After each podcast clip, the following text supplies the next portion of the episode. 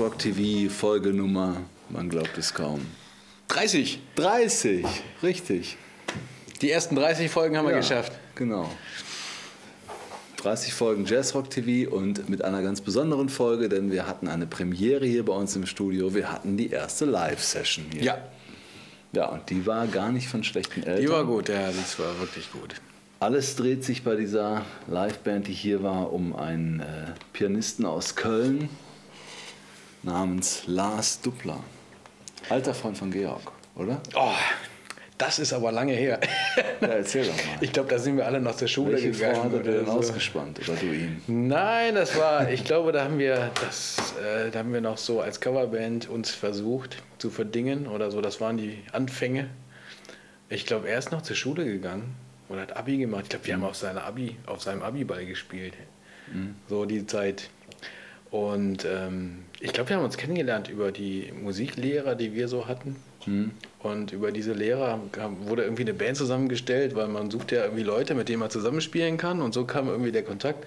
Und so haben wir einige Zeit zusammengespielt. Und ähm, er hat dann aber seine Profession tatsächlich in der Musik gefunden und Musik studiert und einen ähm, eher klassischen Jazzweg eingeschlagen als, als Jazzpianist. Und wir haben uns lange, lange nicht, ge, lange keinen Kontakt gehabt. Und ich glaube, wir haben uns wieder getroffen auf einem äh, Konzert in Bonn von Steely Dan Ah, ja. äh, wo wir waren und er war auch da und er, wir haben uns sofort irgendwie irgendwie gesehen und er sagte direkt so, das war mir klar, dass ihr hier auch zu finden seid. und äh, so haben wir uns dann wieder getroffen und ein bisschen ausgetauscht, äh, was er so machte. Und inzwischen ist er ja auch äh, ganz gut im Geschäft, er hat einige Soloplatten schon gemacht und ähm, ist auch äh, Pianist oder Keyboarder in der Band von Nils Wilker Ja. der auch im Moment relativ erfolgreich ist, auch auf Tour war letztes Jahr. Und äh, dieses Jahr weiß ich gar nicht, ich glaube, er ist auch wieder unterwegs. Und ja, so kamen wir ein bisschen wieder in Kontakt. Und jetzt äh, hat er sein aktuelles Projekt, neue, Live, neue CD gemacht, äh, mit einem besonderen Aufhänger. Nämlich auch so ein bisschen aus seiner Vergangenheit, weil seine Mutter Isländerin ist, ähm, hat er das Ganze aufgehangen, auch ein bisschen an äh, Island und isländischer Musik. Ja, und äh, interessante Geschichte. Ja. Also er, hat sich so alte isländische Weisen genommen. Ja. ne? Eigentlich so äh, Gesangsweisen, die ohne, äh, meistens ohne Instrumentalbegleitung waren, hat die arrangiert und äh, dann auf, sein, auf seine Band transportiert. Also ich fand es wirklich, wirklich eine interessante Geschichte, weil er, weil äh, ich- würde nie auf die Idee kommen, äh, sowas, solche Titel zu nehmen. Also ich glaube, jeder, der jetzt isländische Musik einfach so hört, wenn wir die jetzt hier auflegen würden, würde wahrscheinlich jeder sagen, hm, was ist das denn? Ja, aber er hat es, Und, äh, ähm, fi- wie ich finde, super umgesetzt Ja. und war hier mit einem Gitarristen, einem Bassisten, einem Schlagzeuger. Und wir haben die versucht, hier in unseren kleinen, in so einem kleinen Jazzrock-TV-Keller unterzubringen und äh, haben die einfach mal mit der Kamera dabei beobachtet, was sie so äh, drauf haben. Und davon gucken wir uns jetzt ein bisschen was an. Und zwischendurch seht ihr immer wieder Georg im Interview mit, mit Lars, der alles Mögliche über seinen Werdegang, über das neue Album und so Ja. weiter erzählt. Viel Spaß dabei. Viel Spaß.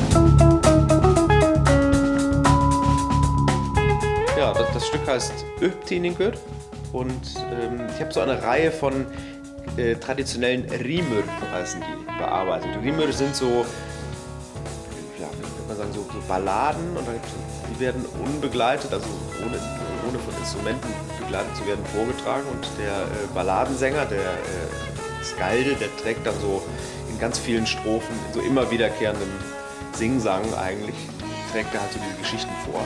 Und das Interessante war eigentlich dabei, dass ich keinerlei harmonischen oder rhythmischen Anhaltspunkt hatte. Ich hatte nur die Melodien. Und das war halt schön, einfach zu gucken, ähm, was mache ich aus diesen, dieser einzelnen Melodie. Rhythmkinigür ist äh, ja, eins dieser Stücke, die ich arrangiert habe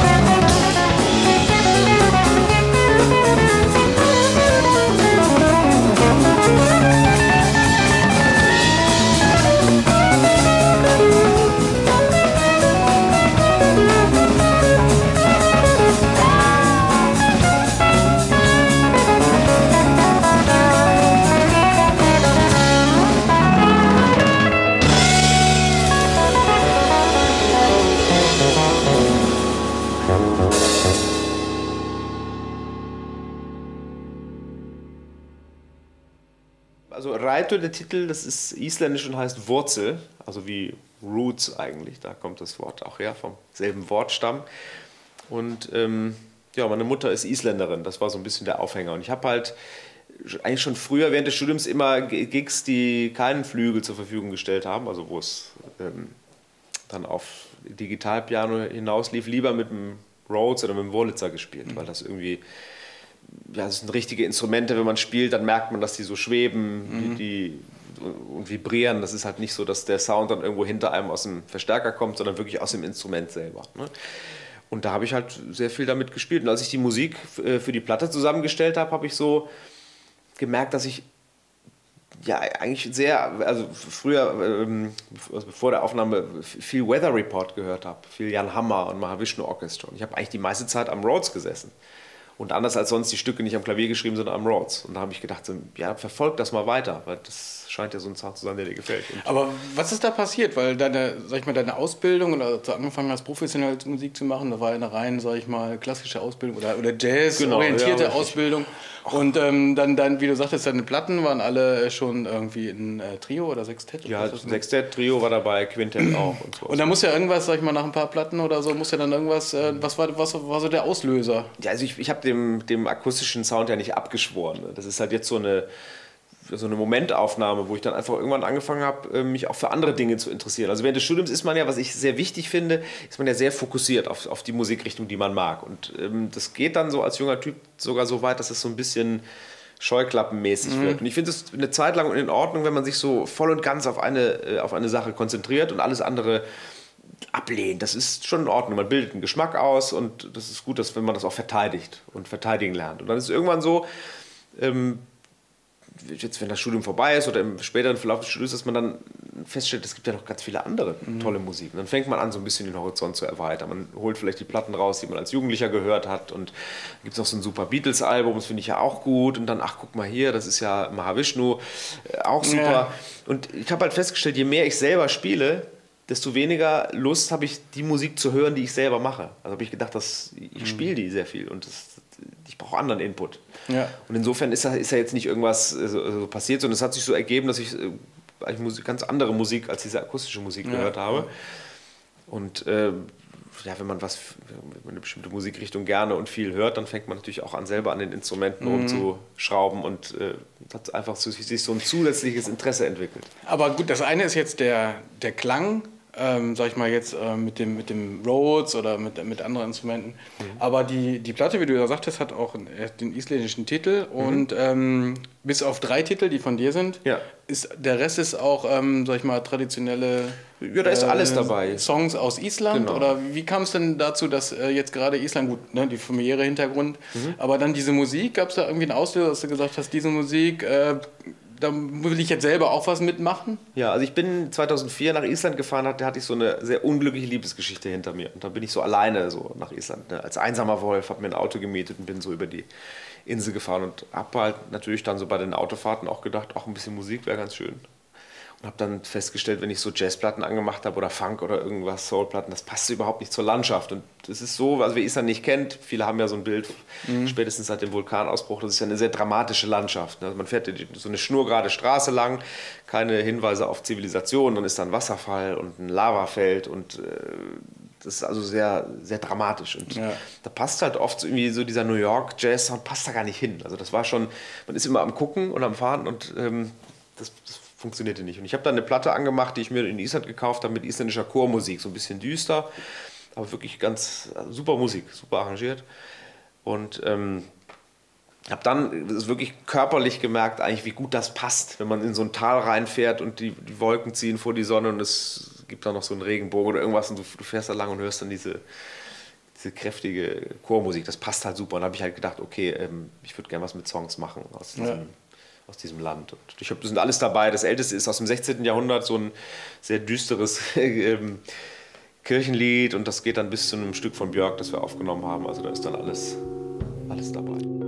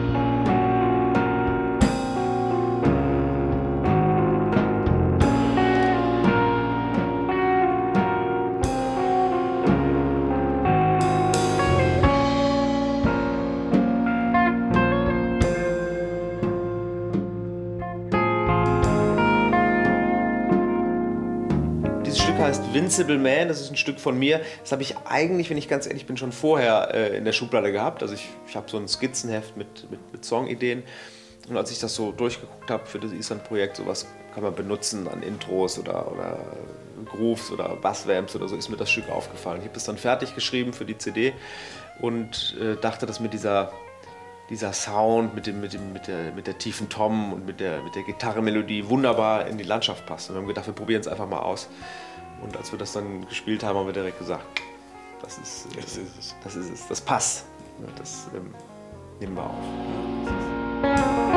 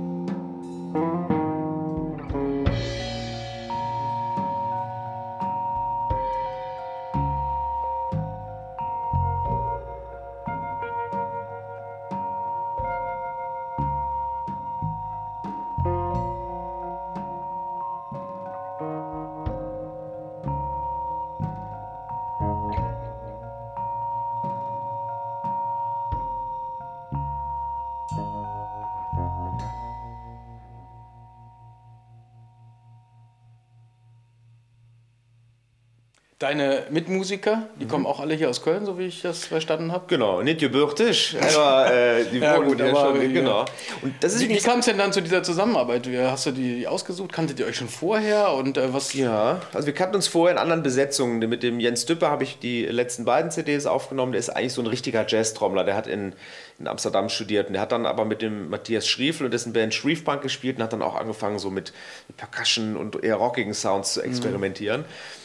Philipp Badenberg, den E-Bassisten, den kenne ich schon ziemlich lange, mit dem habe ich schon im Landesjugend Jazzorchester zusammengespielt. Und für mich war eigentlich mit diesem Hintergedanken des akustischen Sounds immer klar, E-Bass passt nicht zu meiner Musik. Mhm. Aber das ist ein sehr, sehr, sehr musikalischer Typ. Ähm, der, also ich meine, E-Bass ist natürlich in den meisten Fällen sehr auf eine Musikrichtung festgelegt, ne? also so Grooven und vielleicht Rock ja. und so. Ne? Aber der hat immer auch auch eigene Projekte gehabt, Arrangements von Stücken, äh, eigene Stücke geschrieben und ähm, da habe ich einfach gedacht, ach, mit dem mache ich gern Musik, es ist egal, welches Instrument er spielt. Und der kommt von Iron Maiden eigentlich ursprünglich und hat dann so über Jaco und sein Jazzstudium so andere Sachen kennengelernt. Ne? Und ähm, den Johannes Bär, den kenne ich halt auch aus der Kölner Szene, der ist eigentlich auch eher so ein richtiger Jazzspieler und hat dann irgendwann auch beim Matthias Schriefel angefangen, ja, mit, halt mit dem Brett, mit E-Gitarre und mhm. Effekten mhm. rumzuschrauben. Und das war so super, die kannten sich, also Jens und Johannes kannten sich und äh, ich kannte Philipp und aber in der Kombination so war das was mhm. Neues. Und das war für ja. mich auch ähm, ganz wichtig. Wir hatten ursprünglich Saxophon dabei und da habe ich ziemlich schnell gemerkt, das passt nicht zur Musik. Also das passt nicht. ja, so aber das ist gefunden. auch was, was ähm, mir aufgefallen ist, als ihr hier gespielt habt. Mhm. Ähm, dass ihr habt schon so die, die gleiche Ausrichtung. Also ihr habt eine genaue Vorstellung, wie es klingen soll das Gesamtbild, wie es sein soll. Ja. Und das, das funktioniert auch. Jeder gibt dann seinen Teil dazu. Genau. Und ähm, schön, dass du es gemerkt hast. ja, ja nee, ist gut, dann, so, so soll es sein. Ja, und ähm, das ist natürlich manchmal, ich stelle mir das schwierig vor, weil natürlich hat jeder so seine eigene Vorstellung. Ne? Mhm. Und ähm, ich denke mal, mit diesem isländischen Hintergrund äh, will man natürlich auch diesen Charakter dann äh, irgendwie erhalten und dass dann alle diesen gleichen, du hast, sag ich mal, persönlichen Bezug dazu. Genau. Aber dass die, für, für die anderen, weiß nicht, ob das da schwieriger war, es war schwieriger. Überzeugungsarbeit genau. leisten musstest, nee, das muss so und so klingen oder ob das äh, sich automatisch entwickelt hat? Ja, wir sind ja nach Island gefahren zum Aufnehmen und für mich war das ganz klar, also ich kenne, ne, spätestens seit diesem Erlebnis 2004, kenne ich halt Verbindungen Natur und Musik und mhm. ich war ja auch äh, als Kind immer schon da. Wir sind ein, zweimal im Jahr nach Island gefahren, deswegen äh, kenne ich das. Dann habe ich gedacht, ja, die Musiker kennen das nicht. Die können sich nur auf meine Erzählung oder auf Bilder mhm. verlassen. Das funktioniert nicht. Und wir haben die Stücke vorher geprobt, aber nicht fertig. Wir haben so zu 80 Prozent, würde ich sagen, uns die Stücke erarbeitet, aber bestimmte Teile offen gelassen und gesagt, lass uns das nicht festlegen, wir gucken, was passiert. Und haben uns dann eine Woche eingemietet in so einem Studio am Polarkreis,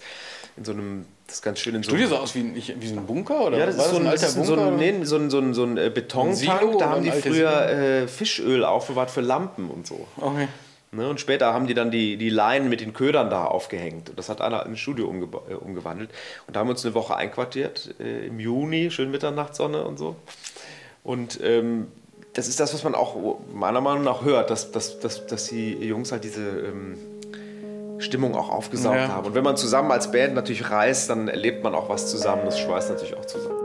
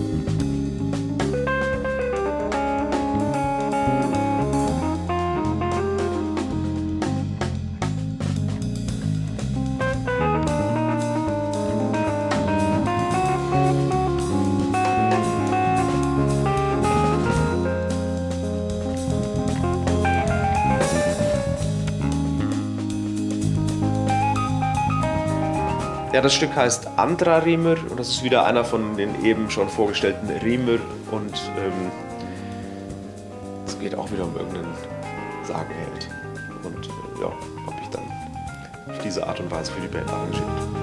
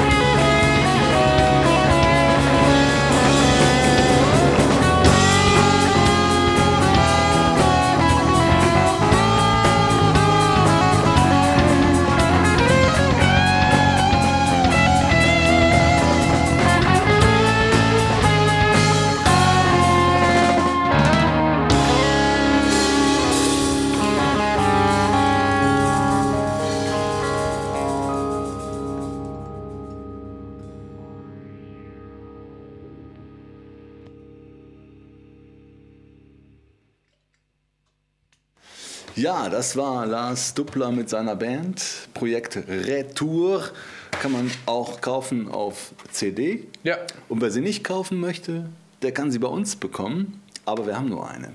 Ja. Deswegen müssen wir die verlosen. Wir äh, werden wieder eine Frage auf die Website stellen Ja.